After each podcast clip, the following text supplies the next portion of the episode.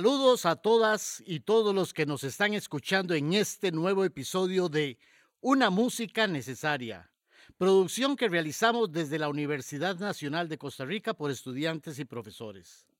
Hoy contamos con la presencia de una persona muy especial, músico, arreglista, coreógrafo, cantante, compositor, profesor y además alguien con quien se puede hablar muchas horas de una manera muy jovial. Se trata de Héctor Carranza. Quizá lo ubica mejor con el grupo Jaque Mate en sus papeles del cangrejo, el pipiriao o canchis canchis. Bienvenido, Héctor. Eh, mucho gusto de estar aquí. Eh, eh, gracias por la invitación, Luis Fernando. Y ahí encantado, ¿verdad? De poder hacer algo de tertulia con vos. ya, ya, que vos fuiste compañero mío en la universidad y creo que estamos como en familia, ¿verdad? Sí, así vamos a pasarla muy bien. Héctor, son muchas las facetas tuyas. Y he hecho una entrevista, de hecho hay una entrevista muy bonita en YouTube, en un programa que se llama El Cassette, por si la gente quiere verlo, ¿verdad? Porque va a hablar de una faceta muy interesante tuya, ¿no? Pero hoy nos interesa hablar de composición. Este, este, este podcast es para los compositores costarricenses. Pero también vamos a conocer un poquito de, de, tu vida, ¿no? Claro. Eh, sos originario de Cañas, Guanacaste. Sí, eh, Luis Fernando, yo soy este eh, nativo de Cañas, ¿verdad? Nací en Cañas, Guanacaste, en el cual siempre lo digo, en todas las entrevistas que, que, me han hecho, pues que yo me siento muy, muy este, orgulloso de ser de Cañas, ¿verdad? hay mucha gente que tal vez piensa al revés, pero yo sí me siento muy orgulloso de ser guanacasteco y incluso en la universidad toda la vida eh, la gente decía, ¿quién es ese muchacho? ¿verdad? en mis cosas, pero yo soy guanacasteco. Sí, sí, pero blanquillo. sí, blanquito, sí, a mí me decían, sí, por cierto, mi papá es de Heredia. Ah. Sí, él es nativo de Heredia, mi papá. Sí, que lo nombré en, en la última grabación que hice, este, el Mil Amores ese es mi papá. Es una canción que le dice eh, alusivo a papá, ¿verdad? Que él se fue de aquí muy joven para Cañas y comenzó el trabajo, ¿verdad? En aquel tiempo de, la carretera, él compraba el ganado en Nicaragua y lo traía para, para acá, ¿verdad? Para, creo que era para Punta Arenas y ahí lo montaban en, en el tren, etcétera. Y ahí comenzó, y en cada puerto que llegaba tenía una novia. Yo no sé por qué, porque yo no, ¿verdad? Vamos a hablar más adelante del sabanero, porque pienso que esa vivencia que vos viviste ah. con tu padre significa algo de eso, pero no lo vamos a, quemar todavía. Yo creo que en un ratito vamos a hablar de esa pieza tan especial que me encanta, ¿verdad? Pero bueno, tus inicios en Cañas, o sea, ya estabas que me supongo en la banda, o, o, sea, ¿hasta qué años estuviste en Cañas y, cómo te desenvolviste con la música? O sea, ahí, ahí todo el mundo es músico, ese es el vacilón, en Guanacaste todo el mundo le ah, gusta. Bueno, mira, yo desde muy pequeño este, siempre he estado con la loquera de la música, ¿verdad? Incluso estaba en la escuela y yo ponía el, el oído, lo ponía en el pupitre y la maestra estaba dando clases y yo con, con, con, con el oído y así. Tum, tum, tum, entonces, me gustaban mucho los mamos de Pérez Prado, ¿verdad? Y entonces yo, y, venía la maestra y me agarraba de la oreja aquí y me hacía así, ponga atención, ¿verdad? Y cosas así, porque siempre he traído eso. Claro, yo comencé allá desde muy niño, comencé a tocar tumbas en, en una, en, en, una marimba, ahí con una marimba, luego toqué batería y cuando este, abrieron eh, los cursos en, en, la filarmonía. Eh, yo eh, ingresé a la filarmonía, pero no habían instrumentos, como siempre, ¿verdad? Para mí. Entonces tuve que esperar de 60 alumnos, tuve que esperar yo que alguien dejara de, de estudiar. Y entré yo, y solo de 60, solo yo quedé estudiando saxofón. Yo después ya tocaba saxofón, aprendí con, con un profesor muy, muy, muy excelente, ¿verdad? Que Américo Salazar, saxofonista, eh, súper excelente. Él me enseñó, ya yo sabía, me enseñó a leer a primera vista, ¿me entendés? Que incluso siempre digo lo mismo, cuando llegaban las orquestas de aquí, de, de San José a tocar a cañas, yo les decía, Señor, ¿usted me podría prestar el saxofón para tocar una, una piecita? Y ya me daban el saxofón, ¿verdad? Eh, me lo prestaban, el saxofón alto. Y me dejaban dos horas ahí, dos sets, tocando porque yo, y pues, decían, ¿qué es ese chiquillo tocando tan, de 13 años, 14 años? Y ya yo leía primera vez. Marimba nunca le dio por tocar. con el saxofón. Marimba nunca no, le dio. No, yo no aprendí a tocar marimba nunca. no. Solo no, yo... Eh, eh, no sé, del saxofón no salí de allá, ¿verdad? Pero sí las bandas, las bandas propias de la, del local, que tocan parranderas, que tocan ah, pasillos, que todo ese asunto. sí, pero nosotros tocamos todo eso. La, esta música de Sousa, esa lo, Claro, de, la americana. Sí, sí, sí, sí, Yo lo tocaba todo, todo, pero excelente, sí, gracias a Dios. Luego me vine, allá saqué bachillerato y me vine solito, mira. ¿Por qué? ¿Por qué se vino? Eh, me vine aquí porque yo no tenía, me vine a estudiar a la universidad. Pero no tenías familia ni nada, o tu papá se regresó. No, solo mi hermana que fue la que me ayudó a pagar el cuartico ahí donde vivía yo, en las canciones que yo hago, eh, mi amigo el Bass, ahí está la vida mía. Yo llegué a un cuartito ahí, color celeste, etcétera.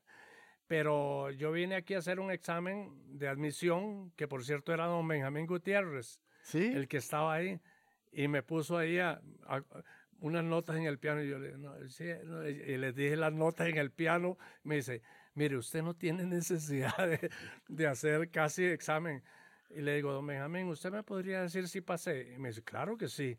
Y ya eh, ingresé al conservatorio, ¿verdad? ¿En qué año? ¿En qué año entraste? Que era en el 71.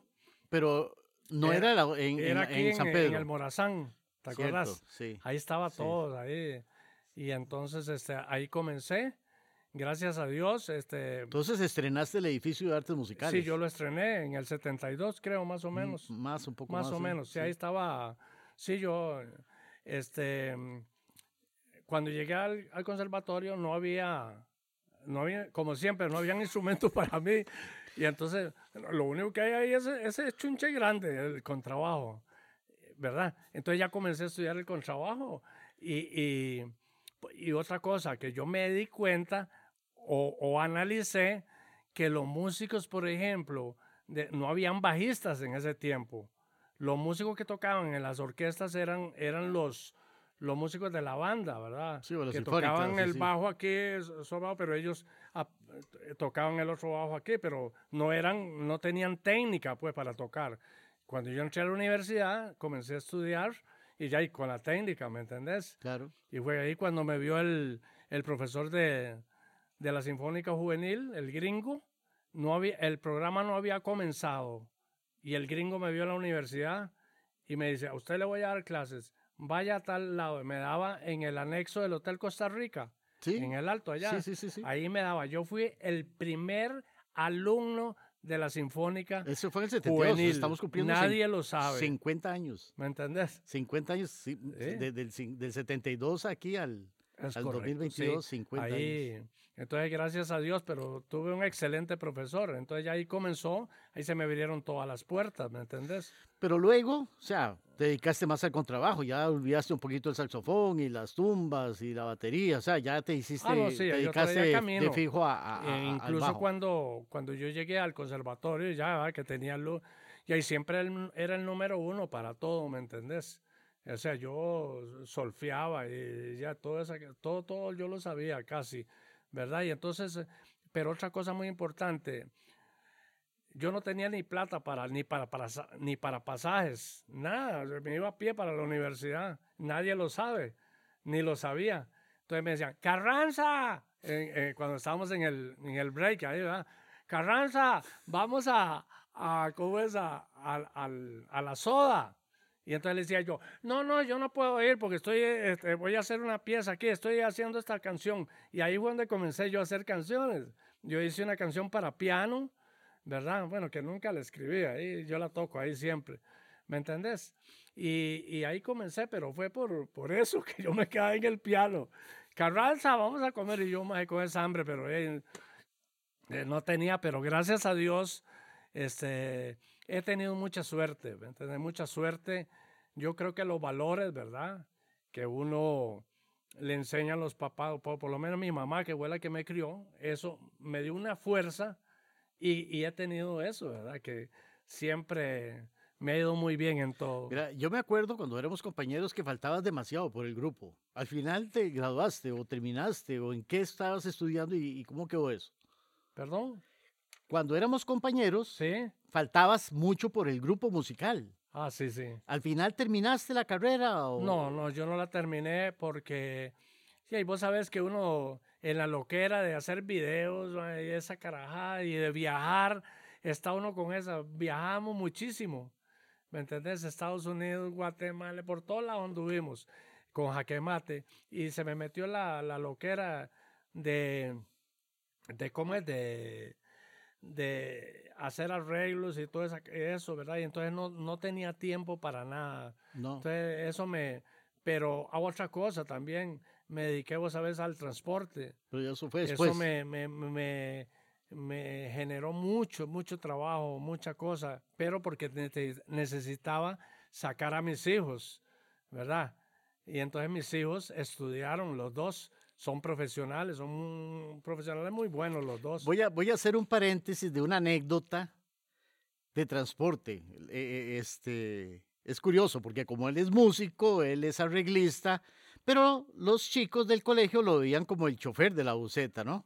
Y me acuerdo una vez que llegaba la banda que iba a tocar a un celado y usted como chofer le dijo, mira vos, los de trombón, tóqueme el si bemol, usted los de trompeta, háganme esto, pra, pra, pra. Y todo otro, estaban tocando todos una salsa dentro en, el, en la buceta. Y yo decía, pero ¿y este hombre quién es, no? Ah, ¿Te acordás? Sí. sí, sí, Ah, no, yo tengo muchas anécdotas, porque fíjate que yo llegaba, por ejemplo, seis y media, ¿verdad? Ponía a todos los chiquillos así, ¿verdad? Eh, porque no estaba abierta la puerta del, del kinder. sí y los ponía aquí. En media calle comenzamos. Tengo un razón, tengo un ratón blanco. Y entonces los chiquillos sentados en el banco, en media calle, ahí, madre, todo el mundo pasaba. ¿Qué es ese loco que está ahí? ¿me Cosas así, porque a mí me gusta eso, ser espontáneo, ¿verdad? Estuviste en un montón de grupos, no solo Jaque Mate. Yo pienso que tal vez fue el último, Jaque Mate. Sí, mira, bueno, yo me inicié en Guanacaste, ya con Don Américo, teníamos la Salazar Boys. En aquel tiempo todo era Boys de las orquestas. luego me vine, un día estaba yo allá en un salón, allá en Cañas, y llegó un señor de Alajuela con un conjunto. Él se llama Walter Casola. Él tenía un conjunto, llegó allá y preguntó, y, en la conversación yo me arrimé, va, de vino, dice, ay, es que necesito un bajista. Y pues mi alma se me luces. Le digo, yo soy bajista. Y mentira, yo no tocaba ni bajo. Y eh, lo único que ahí me dio la guitarra.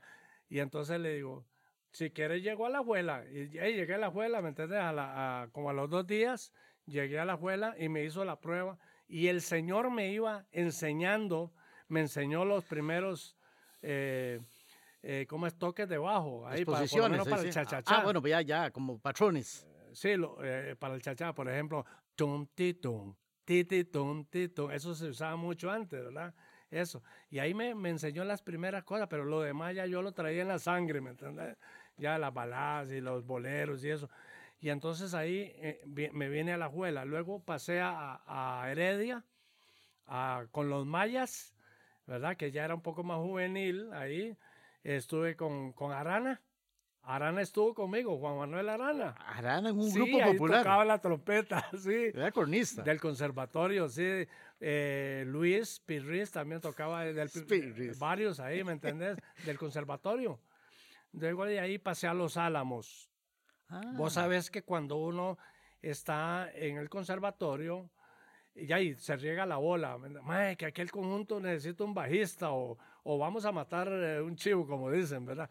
Etcétera. Entonces fue cuando yo pasé a los álamos, ¿verdad? De ahí, y luego a los diamantes, ¿verdad? De ahí pasé a los diamantes y ya después en los diamantes ya se me metió la loquera de hacer jaque mate. Pero los diamantes era el grupazo de Costa Rica. ¿eh? estaba Bari, ¿Sí? Bari Chávez, Napoleón Zapata y yo de los diamantes, ¿verdad? Y, ah, bueno, pero ¿y eh, Ciro Vargas? Mm, bueno, ahí estaba Ciro, pero Ciro perdón, Ciro estaba ahí, ¿ves? Él no, él no se arriesgó, nosotros sí, ¿verdad? Porque hay jóvenes ahí. Y yo siempre he querido, quería estar en otras, ¿verdad? Y de Vía Libre, ¿te acuerdas que Vía Libre estaba súper pegada? Sí, sí, sí. Se vino Juanjo.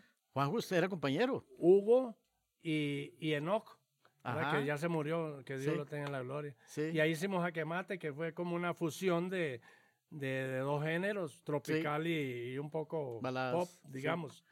Y ahí eh, comenzamos el trayecto de Jaquemate. Regresando y haciendo en perspectiva la historia, en aquel tiempo los grupos solo tocaban cover. Era difícil la composición. Mira, no, no solo en aquel tiempo. No, ahora, ahora visto, más bien aquí hay muchos grupos. Ah, bueno, te voy a decir antes de eso. Muy importante. Cuando vos estás en una disquera, la disquera, o sea, lo que diría en la disquera, no creen, en aquel tiempo, no creían en, la, en, lo, en las composiciones personales. ¿Verdad? Sí. Perdón.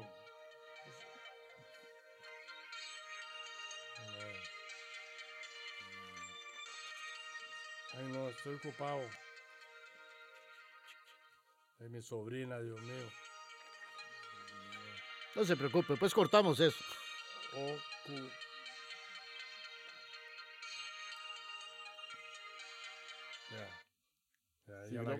si quiere lo pone en mute ahí para que. Ya no va a sonar más. Linda.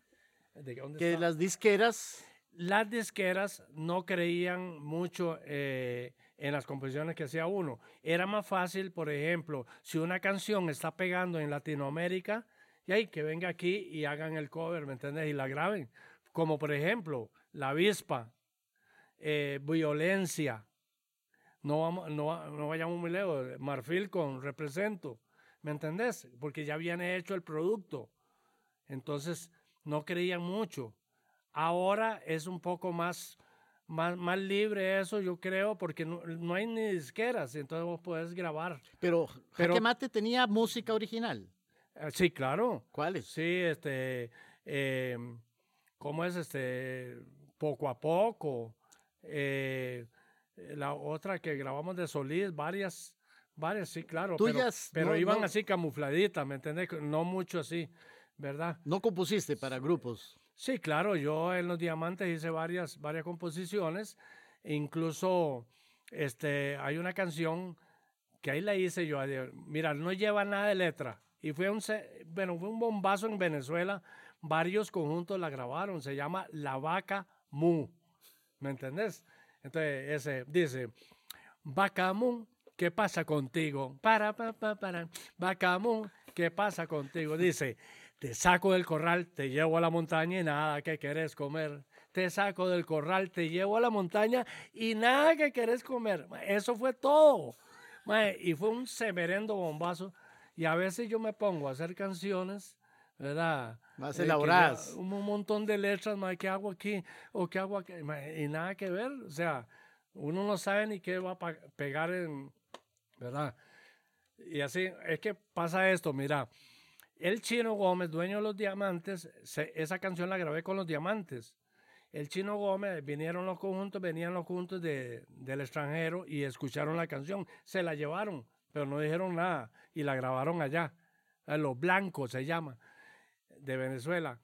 Y el chino se fue a pasear a Venezuela fue ahí a, o no sé, a traer a Oscar de León, o no sé qué fue lo que, qué fue, lo que fue a hacer.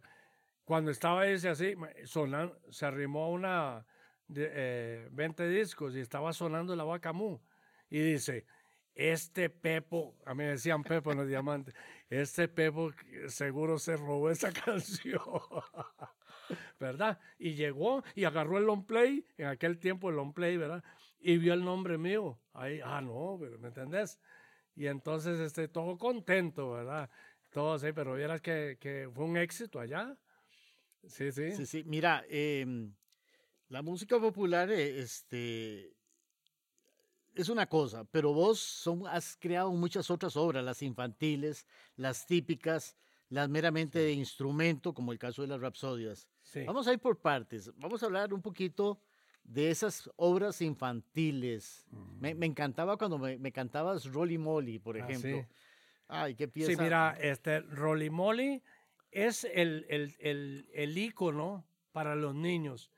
En estos momentos, por ejemplo, yo voy manejando y me encuentro algún, alguna muchacha y ya me para y yo todos ¿sabes qué es eso? Y entonces es una alumna mía que es, este, por ejemplo, dentista. Y, don Héctor, ¿se acuerda de Rolly Molly? Todos ellos se acuerdan de Rolly Molly. ¿Cómo era, cómo es así. Eh, yo se la hice a mi hijo, porque mi hijo, bueno, al principio, uy, no le gustaba mucho estudiar, ¿verdad? Entonces es así. Yo tengo un amigo que se llama Rolly Molly. Es un pescadito que vive en el mar. Todas las mañanas se levanta y se pone, se pone a cantar. Y todos los niños, ah, ah, entonces yo decía, Rolly Molly, y, ellos contestaban, Rolly Molly, es un pescado que sabe cocinar, ah, ah, se levanta en las mañanas y se pone a cocinar huevos fritos con confites, agua dulce y algo más. Y su madre lo regaña porque no quiere estudiar y se pone a cantar, ah, ah, ¿ves? Pero es lindísima esa todos los muchachos que pasaron por aquí, por la microbús y, que, y en las ah, es que eso era otra cosa. Ibas en el microbús y era. Sí, ellos cantaban. Todas las eh, piezas. todas las canciones las hacía yo en la microbús para que se estuvieran queditos los huila.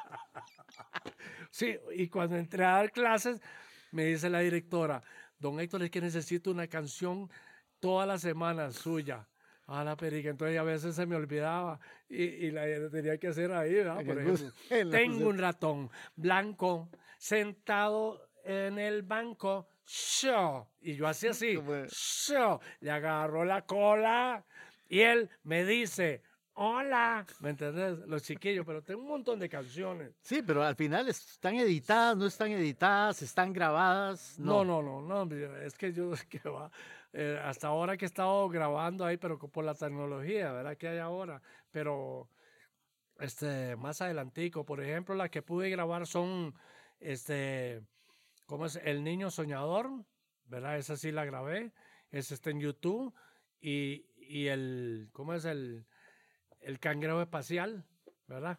Que es eh, como decir el cangrejo, pero para niños. Esa, eh, y tengo, pero cualquier cantidad de, de, canciones para niños. También he escrito canción para Jesús, mi amigo Jesús. Hice una canción que la grabó un pastor, se llama Mi amigo Jesús. Eh, tengo muchas también ahí, otras canciones para, ¿verdad? Para Dios y esas cosas. Eh, ¿Qué más? Eh, típicas. Típicas, hablemos, hablemos, de, a ver, hablemos de Típicas, tengo esta. ¿Cómo es que dice? Eh, en la palma de Avangares existió ese señor. Él era muy calladito y buen montador. Él era muy calladito y buen montador. Daniel Carranza tenía, mi tío, en su finca un par de bueyes y una carreta pintada que el día del tope siempre ganaba. Y así, ahí va, verás qué bonita. Con ritmo de parandera. Otra cosa muy importante. las canciones que hago yo son historias. Claro, es vivencias. Eso muy importante. Yo, todo lo que hago yo son historias. ¿Ves? Por ejemplo, en la canción de papá, en los años 50 llegó al Guanacaste un muchacho muy joven, con ganas de triunfar. Eh, eh, y ahí, ahí sigue la cosa, ¿me entiendes? Yo ahí voy narrando todo lo que papá hizo. el sabanero, que me fascina. Ah, pero vos ah, me la explicaste, cada palabra, cada letrita, me acuerdo que una vez, o sea... Eh, del sabanero, el sabanero es muy lindo. Pero, me vas explicando... Sí, bueno, le voy a explicar. Son las tres. Son las tres de la mañana. Para ya se oye en el fogón, mi mamá está en el fogón, palpitar de alegres llamas que alegran su corazón. Esa es poesía. Moldeando ya las tortillas y alistando el café, la señora de la esquina, mamá, al sabanero esperiqué, mi papá que llegaba a caballo ahí. Lindísima Sabanero, sabanero, sabanero del Guanacaste, hoy te canto con pasión. Este día de la anexión, sabanero, sabanero, sabanero del Guanacaste, yo te canto con pasión. Eh, Y dice, en el tope sobresale con su caballo aperado. ¿Sabes qué es aperado, verdad? El colorcito que A- Aperado es como va el, eh, eh, la montura, como va el pellón, Ah, eh, todo eso, como se ponen los, los caballistas a los caballos en, en las fiestas. O sea, mm, bien bonitos, sí, sí, sí, ¿verdad? sí. Eso quiere decir, con su caballo operado. Y su sombrero de lado cabalgando en su caballo, al ganado alarreando.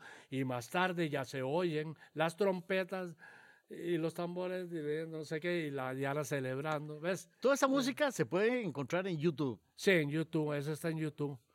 Sí, sí. Sí, para que la gente, nuestros Ah, oyentes, no, pues que- amplíen esta sí, entrevista porque que- son maravillosos. Otra cosa, vos supiste que yo estuve casi como 20 años fuera de la música, ¿verdad? Eso es una de las partes que te iba a preguntar ahora. Que- y entonces, este, ya y completamente me aislé, pero siempre seguí componiendo, ¿verdad?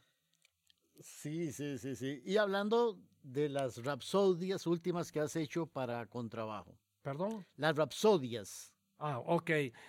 Eh, mira, a través de, de esto de, la, de las pandemias, dije yo, ya, ya, ya yo olía, ya que me tenía yo ya que vender todo. Tuve que vender eh, las dos microbuses, bueno, etcétera, eso. Vendí eso y vendí la, la, la, la ruta. Sí, todo eso lo vendí. ¿Me entendés? Por, la, por, por, la, por esto de la pandemia. Entonces me puse a pintar. Tengo una, todo en la casa, todos los cuadros son míos, pero son unos cuadros ahí locos, ¿verdad? Este, después eh, me puse a hacer las rapsodias. Yo me puse, ah, bueno, es que yo en YouTube, perdón, en, en, en Facebook me puse a ver bajistas, que hay muy buenísimos aquí, buenísimos, muchachos muy buenos tocando bajo, pero, pero, pero, como te digo, solo cover, ¿verdad? Tocan ellos, no, no hacen nada que, de ellos. Entonces me puse a pensar yo, bueno, voy a hacer eso para ver cómo me va. Y mira, todas las rapsodias que he hecho, que son ocho, todas llevan seis mil y resto de visitas. Pero hay partituras. ¿Me entendés? La sí, partitura. Sí, yo las tengo, pero no las tengo como modernas, sino a mano. Sí.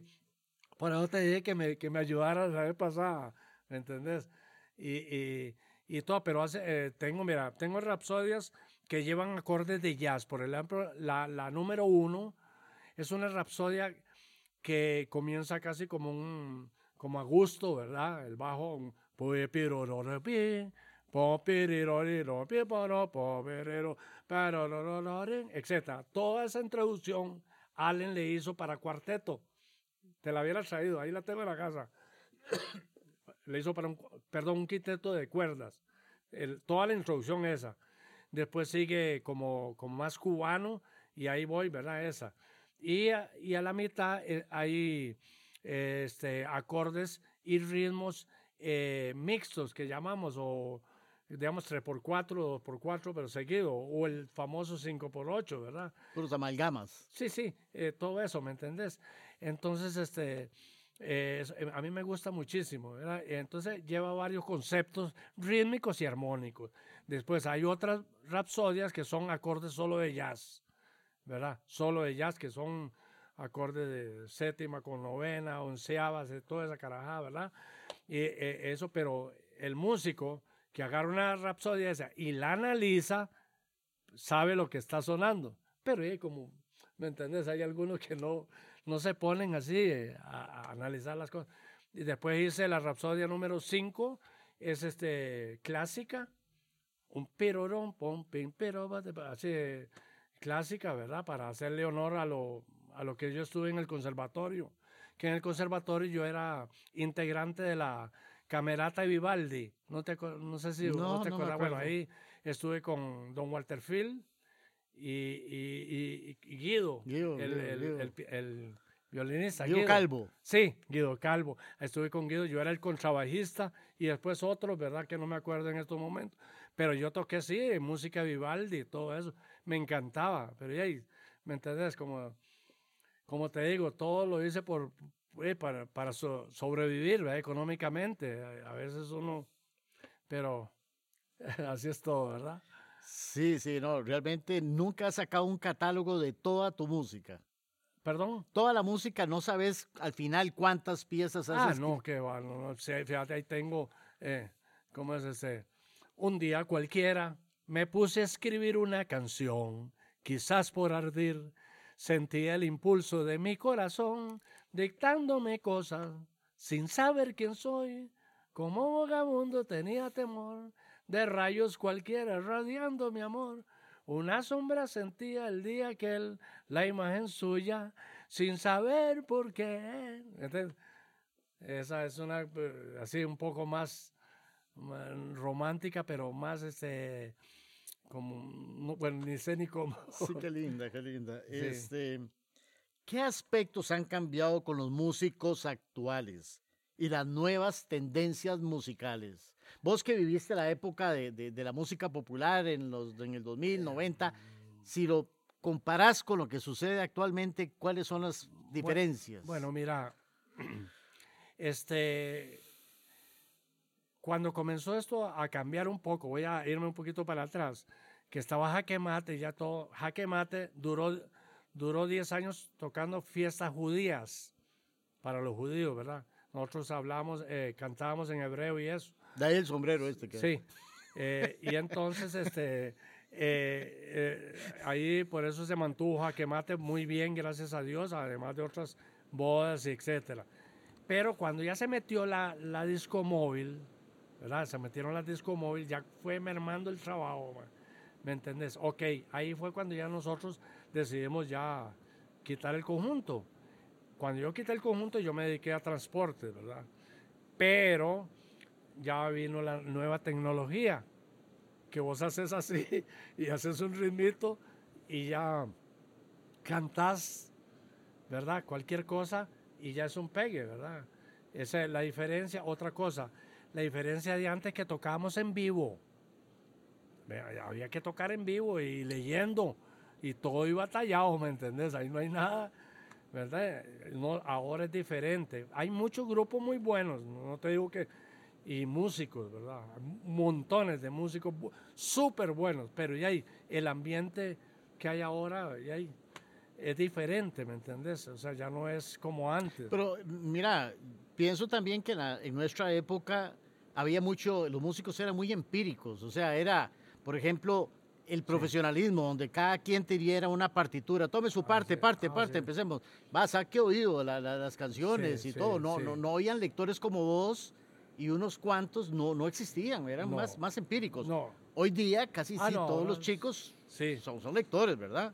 Sí, espérate para tomar un este toquecito para la garganta. Sí, sí, sí, sí. No, no, realmente cambió mucho. Y los géneros también, ahora pues de, con todo esto que nos han metido de es correcto, los géneros.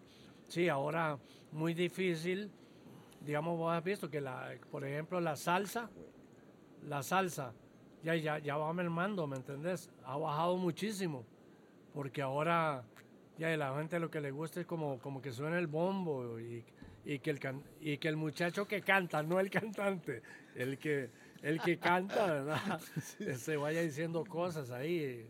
O sea, yo no critico nada de eso, sino que es, tenemos que adaptarnos al, a, a, cómo van los tiempos cambiando, ¿verdad? Que eso no viene de aquí, de Costa Rica, eso viene de... De, de, todo lado. ¿Verdad? De afuera, del exterior, ¿me entendés? Pero bueno. ¿Te hizo feliz la música? Sí, yo creo que yo vuelvo a nacer y desde que mamá me tenga en el vientre comienzo a estudiar música. Me hubiera gustado eh, estudiar más, más, ¿verdad? Vos sabés que uno tiene que tener el apoyo de las familias y todo eso. Y yo solito aquí, más, bien, como te dije al principio, me ha ido súper bien, ¿verdad? Pero muy importante es siempre tener esa, esa convicción de ser alguien, de, de, ¿cómo te diré yo? No irse uno por, por los caminos malos ni nada, sino que ir en línea recta, ¿me entendés? Para uno eh, los sueños, hacerlos realidad.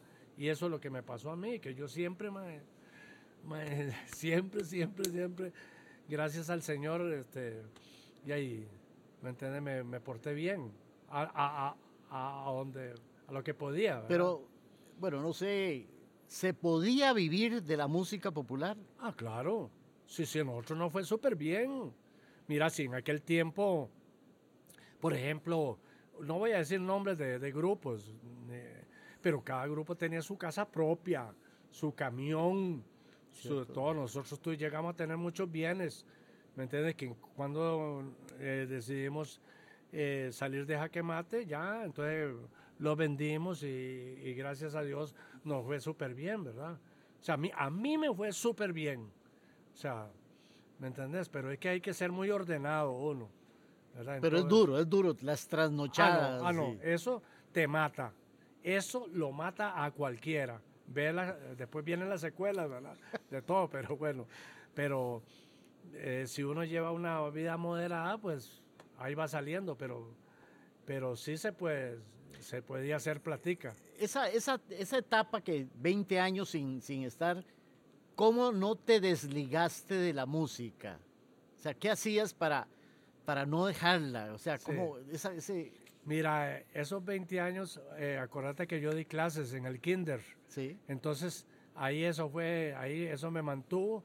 Y en el carro yo siempre, pero toda la vida iba manejando la microbús y, y haciendo canciones, toda la vida. ¿Me entiendes? No dejé eso. Después agarraba el piano en los sábados en mi casa, ahí al suavecito, ¿verdad? Y todo, pero después este, me invitaron, por ejemplo, en Guanacaste, me invitaron a un, a un cantonato, no sé qué, a celebrar eso y me dice, me dice el, el, alcalde, mira, pero tenés que traerte unas cancioncitas eh, originales para que hagas un concierto. Entonces, ahí fue, eso me, me impulsó también a hacer cosas eh, de, allá, de Guanacaste, ¿verdad? Como, como el sabanero, eh, una canción que hice para los músicos que ya no estaban, muy bonita esa, y, así varias, ¿verdad? La, la emitió, eh, después otras ahí, pero eso fue lo que me impulsó bastante. Siempre iba yo, siempre andar la música aquí, ¿verdad? Pero ya cuando yo entré ahora con la pandemia, ya vi que músicos nuevos, músicos súper buenos, eh, eh, otra música, ¿me entendés? Ya o algo diferente, ¿verdad? Entonces yo digo, bueno, ok, ese músico es muy bueno, ok, yo voy a hacer Rapsodia para que me conozcan por lo menos, ¿entendés? Y ahí me ha ido súper bien con todo eso, pero a raíz de todo eso. Sí, tu hijo también se dedicó a la música. Sí, mira, te voy a contar eh, lo de mis hijos. Mis hijos yo tenía un piano, obviamente siempre tenía un piano en la casa, ¿verdad? de madera, grandotote. Yo me iba a tocar cuando estaba en jaque mate y el chiquillo ese que sale en el cangrejo, sacando la patita, ese es Héctor. Ah. Eh, sí, Héctor Junior.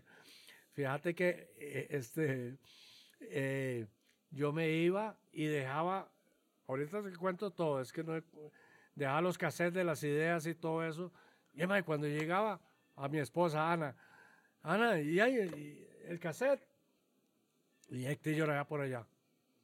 Madre, me había borrado todo porque él, se ponía a hacer, hacer igual que yo, él, a, a grabar. Entonces, mis hijos siempre han traído eso, ¿me entendés? Comenzó a estudiar informática él y a media carrera, papá, es que ya no quiero estudiar informática, quiero estudiar este, música. ¿Qué? digo, vea, papito, hagamos una cosa. Termíneme usted eh, la, informática, ¿verdad? Y, y, yo le ayudo después de, eh, con la música. Y es lo que he estado haciendo, ¿verdad? Porque él es compositor, pero verás qué lindo lo que compone. A ver. Claro, y él hace unas letras lindísimas. Y, y él solo, solo hace las, las pistas de la casa, porque Bianca, la hija mía, nos trajo un, un aparato ahí para grabar ahí, pero muy, muy poquito, ¿verdad? Pero bueno, ahí con eso hace Héctor las, y a ese carajo, entonces ahora lo que hago yo es apoyarlo a él en todo. Él es el, director de los cangrejos, el conjunto que tenemos, pero es así como mis hijos y yo. ¿verdad? Bianca canta y hace las canciones, por, por, vos no sé si vos oíste el perro rockero.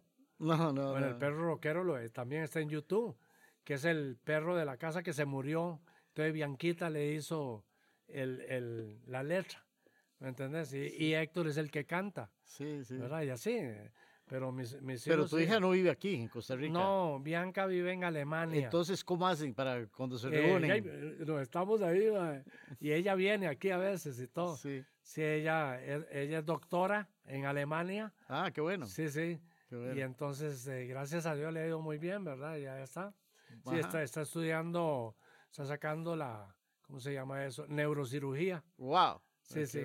Ella, si Dios quiere. Sí, sí, sí, sí. ¿Te llaman otra gente para que trabajes con, con grupos o ya estás totalmente? Sí, claro. Eh, yo he tenido varias ofertas. Lo que pasa que, Luis Fernando, vos sabes que ya yo estoy súper bien, gracias a Dios. Y yo no voy a ir a tocar por cualquier cosa, ¿me entendés? Yo cobro. O sea, yo, si, yo, si vos me ves en un evento, es porque me están pagando. Claro. Si no, ¿para qué voy a ir a, desvelarme? Sí. A andar en carreras. Sí, sí, ¿verdad? sí, sí, claro. Eso, eso yo no. Mira, una cosa muy importante que se me había olvidado. Cuando yo tocaba en jaque mate, yo tocaba atrás, con el bajo atrás. Sí. Todos los chavalos adelante. Sí.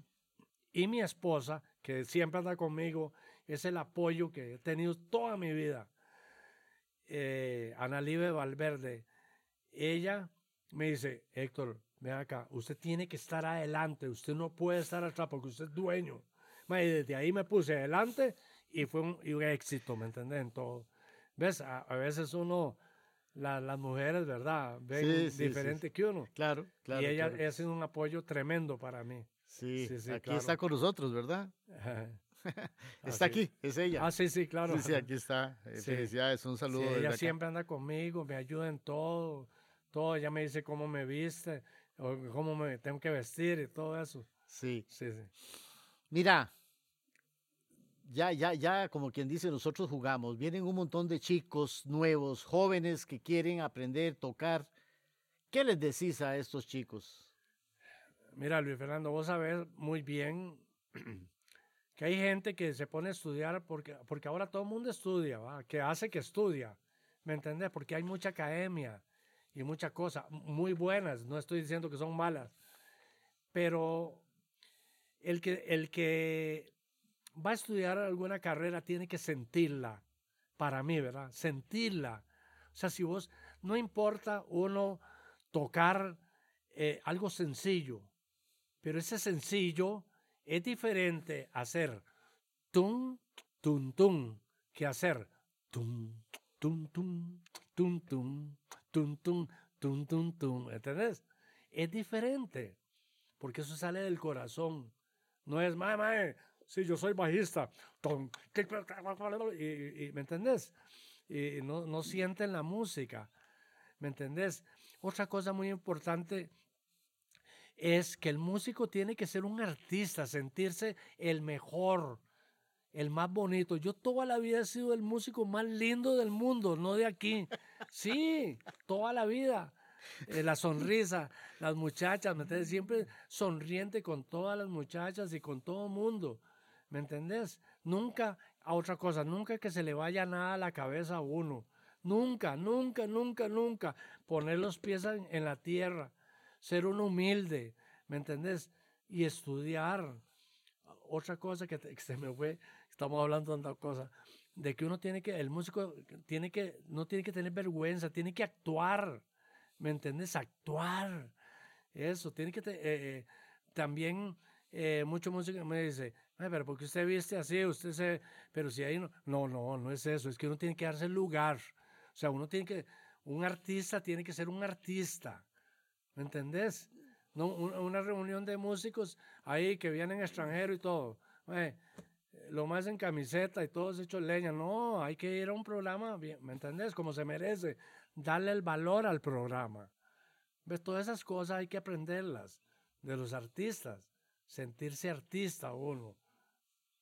Mira, cuando vino la moda del bajo de cinco cuerdas, ¿De quién, perdón? El bajo con cinco ah, cuerdas, ya está. Sí, sí, sí, No, yo toqué el bajo, el bajo con cinco cuerdas del gringo. El profesor tenía de cinco cuerdas. Sí, pero, pero, tu época prácticamente era de cuatro. Ah, de aquí no. No, no, no, el de cinco y ahora hay de seis y hay de... ahí sale como con doce cuerdas, no sé qué. Ni puede uno, como decía un amigo mío, mira que el chavalo tocando ahí en la televisión, tocando cumbias me dice, es de seis cuerdas el bajo, tocando cumbia. La cumbia, vos sabes que, ton, ton, ton, ton, ton la tónica y, la, y las dos, este, la, ¿cómo es la? La triada ahí, la- Sí, sí, bueno, eh, ¿me entendés? Y, y me decía, y las dos cuerdas, las otras las usa para tender la ropa. ¿Entendés? Sí, porque es, ¿para qué un bajo de seis cuerdas, mae? Tocando una...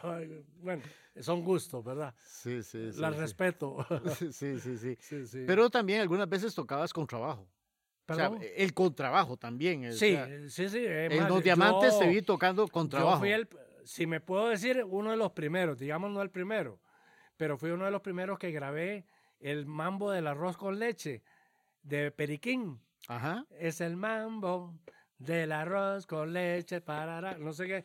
Yo metí el bajo, hay una parte que es no me acuerdo cómo era la melodía, ahí metí el bajo con, con arco, ¿ves? Eso nadie lo sabe. Sí. con arco y eh, el, el baby bass. ese. Sí, sí. Sí, sí, sí. sí, E sí. incluso te voy a contar, una vez estábamos, alternamos con la Villus, Wow. la Villus Caracas, que, que vino a tocar aquí al SUS, y, y- y le digo a los cantantes, me vieron tocar con los diamantes, porque yo bailaba y me metí el bajo por debajo y, y bailaba y hacía muecas y todo. Y, y, y Eli, eh, uno de los cantantes, dice, bueno, agarra el bajo. Coto, préstale el bajo. Coto era el bajista. Y ya, me, dos sets toqué con la a primera vista, ahí, como, Wow. sí, ahí, como si nada, yo, eh, música, ahí. Y me dice el cantante famoso este, que no me acuerdo cómo se llama. Cheo. Cheo, Cheo, Cheo. Me dice, oye, dice, dice el profesor, ¿cómo se llama? Eh, eh, la Villus, Sí. Villus, eh, que, que lleguen, Ciro y usted, que lleguen a conversar con él a- al hotel. Bueno, se iban a llevar a Ciro y a mí. Y esa noche que fuimos, se enfermó el señor. No pudimos. Y en aquel tiempo, como era así como... sí, no nos movíamos, no había nada de red. Para eso habían seguro un, un telegrama o esas cosas. Y uno, ¿qué va a ponerse uno en esas varas? Sí, Nos sí, iba sí. a llevar la Villus a, a Ciro y a mí. sí, sí. No, Sí, es que eran unos musicazos. Esos Ah, diamantes no, eran. Vieras cómo aprendí yo de Ciro también mucho, porque con Ciro hacíamos efectos, efectos armónicos que, que, bueno, me imagino que ahora también los, los bajistas este, hacen eso. Por ejemplo, vos sabés que, que un- en un tono menor, ¿verdad? Vos vas tocando y, y- y cuando vas para la, para la, de nuevo te devolves a la tónica, puedes hacer el cuarto grado, un efecto de cuarto grado, ¿verdad? Pom, pam. Sí, Entonces, una suspensión ahí con el cuarto Sí, grado uno. Y, y Sí. todo eso yo lo hacía con Ciro, piano y bajo. O si no, al revés, si, si, si hay un, estamos tocando en mayor, una salsa, por ejemplo, sobre, y, y vamos para el tono aquí, yo hacía la sexta y hacía un efecto de sexta. Un pin, pin, pidin, pin, un pa, pa, pidin, pin, por botón, botón, pororón, pon, pido, pon. Ese efecto lo hacía yo. Y Ciro metí unos acordes. Ese chaval, cuando yo hacía eso, se venía. Es súper, es carajo fuera de serie, mae, pero buenísimo, buenísimo. Sí, sí, sí. Mira, Héctor, estamos terminando. Ha sido, pues, demasiado, demasiado lindo porque ya conocemos al Héctor compositor, ¿verdad? Héctor. eh, porque es que a, a Héctor lo reconoce por el cangrejo y por otras cosas, pero esta parte faltaba, ¿verdad? Faltaba Ah, sí, la faltó parte esta de, de- Mira, este, de las cosas que siempre me ha gustado a mí, bueno, yo quise ser actor, según yo en mis cosas, porque en la escuela yo salía en todo, ¿verdad? Que una vez salí en, en otro programa de, yo estábamos, eh, me- siempre me ponían para todo, ¿verdad? Y en una de esas salí de Pinocho. Entonces yo, Pinocho es un muñeco que me compró papá. Era yo. Atrás mío estaban, las muchachitas le hicieron con cartulina y las metieron así en las muñecas. ¿Ah, sí? Y yo estaba al frente, ¿verdad? Haciendo eso, cantando eso. Y los micrófonos aquí y, la, y los estandartes aquí, las banderas, no sé qué. Entonces yo, Pinocho es un muñeco que me compró papá. Tiene la nariz larga y el cuerpo fracuchón. Sus ojitos son de avispa y su cara de maní, que parece un payasito que me quiere hacer reír. Cuando yo hago eso, la gente se, se puso de pie aplaudiendo, man. Y yo en la loquera, como decía, vos has visto cómo, cómo soy yo. ah? Y salí corriendo ahí y me enredé en los cables. Mae, me enredé en los cables y boté todo. Boté las banderas, boté las muñecas, se vinieron, se vinieron las muñecas mae, al frente mío y yo salí soplado. ¿verdad? Y, ento- y entonces todo el mundo, y mi mamá estaba al frente y una señora de esas así en Guanacaste le dice a mi mamá, mi mamá era muy así, ah, le dice, señora, ¿de, qui- ¿de quién es ese chiquillo? Le dicen a mamá, y mamá se quedó quietica, ¿me entiendes? No se barro la torta que me jalé, pero más bien fue algo bonito, ¿verdad? Sí, Porque sí, sí, sí, sí. es ella y la gente riéndose, ma, pero eran carcajadas. Sí. Y bueno, montones de, de anécdotas tengo yo. de- Es que, es que inclusive los personajes, este Canchis Canchis y Sí. el abuelo y todo el asunto, me imagino que la gente te ve en la calle. Ah, y- no, no, no, a mí solo por el cangrejo. me- me- vos has visto que todo el mundo. Sí, el sí.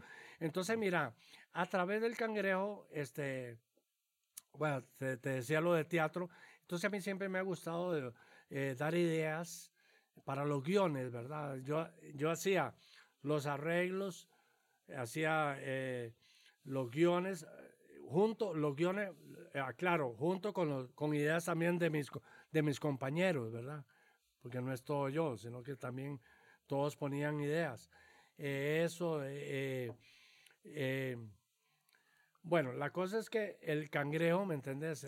Mucha gente lo ve y no sabe, no sabe qué, significa el cangrejo.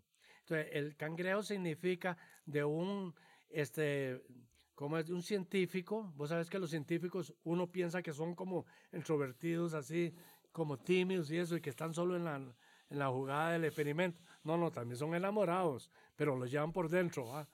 Entonces, eh, la idea era esa, de que era un científico así, y yo comencé a revivir muerto, ¿verdad? Con Frankenstein, así, y todo. Entonces yo en la loquera esa le digo a Igor, Igor, trae- que, le trajera, que me trajera la sopa de cangrejo, ¿verdad? Y yo haciendo las caras y esas. Igor me trae la sopa, pero la pone equivocadamente donde estaban cayendo las gotas. Y las gotas caen equivocadamente. Cuando yo me la tomo, me, conver- me convertí en un bailarín. Que todas las muchachas se enamoraban de mí, yo bailando y toda la vara. ¿Me entiendes? Cuando se me quitaba el, el, El efecto. el efecto, salía corriendo a, a, A a to- tomarme otra vez el efecto. ah, ¿Me entendés? Sí, sí, y sí. así. Y entonces, esa es la idea. Esa es la idea. Pero hay muchos efectos. Por ejemplo, cuando voy volando en la playa, que aparezco volando. Porque yo siempre quise ser Superman. También. Y así, ¿verdad? Y Sí, sí, sí. todo, pero es muy lindo, ma. Es No, no, también era una época en que, en que estos clips, ¿verdad? De los videos sí. se, se hacía mucho, Sí, ¿verdad? sí, claro. Sí, Sí, es sí, que eh, vinieron unos muchachos que son de, de peruanos, eran peruanos. Eh, este Santiago, eh, sobrino de Santiago Ferrando, Mm, Juan Carlos Ferrando. que excelente, que, excelente, excelente. ¿me Y cambiaron la visión porque todos los grupos empezaron a hacer este tipo de videoclips. Sí, ellos, ellos comenzaron, o sea, comenzaron con Jaque Mate. Sí. Y después ya todos los grupos, ya cuando vieron el, el boom Sí, de todo eso, y estaba la juventud. y sí, sí, sí. todo Qué eso, época más linda. Sí, Mira, sí, pero muy lindo, muy- Sí. una época lindísima de, de soñar, ¿me entendés? De eso, algo de sueño, de soñar, o sea, sí, sí, sí. porque mm, ahí, sí. ahí saqué todo, lo de niño yo y toda la Sí, carajada. qué lindo. Mira, muchísimas gracias Héctor por estar este ratito con nosotros. Eh, espero que tenga un montón de, de- de esos deditos de like, ¿verdad? Para donde escuchen. Eh, Y a todos los que nos escucharon hoy, espero que estén tan contentos como yo con esta entrevista. Ah, así que los esperamos en el próximo episodio y a todos muchas gracias.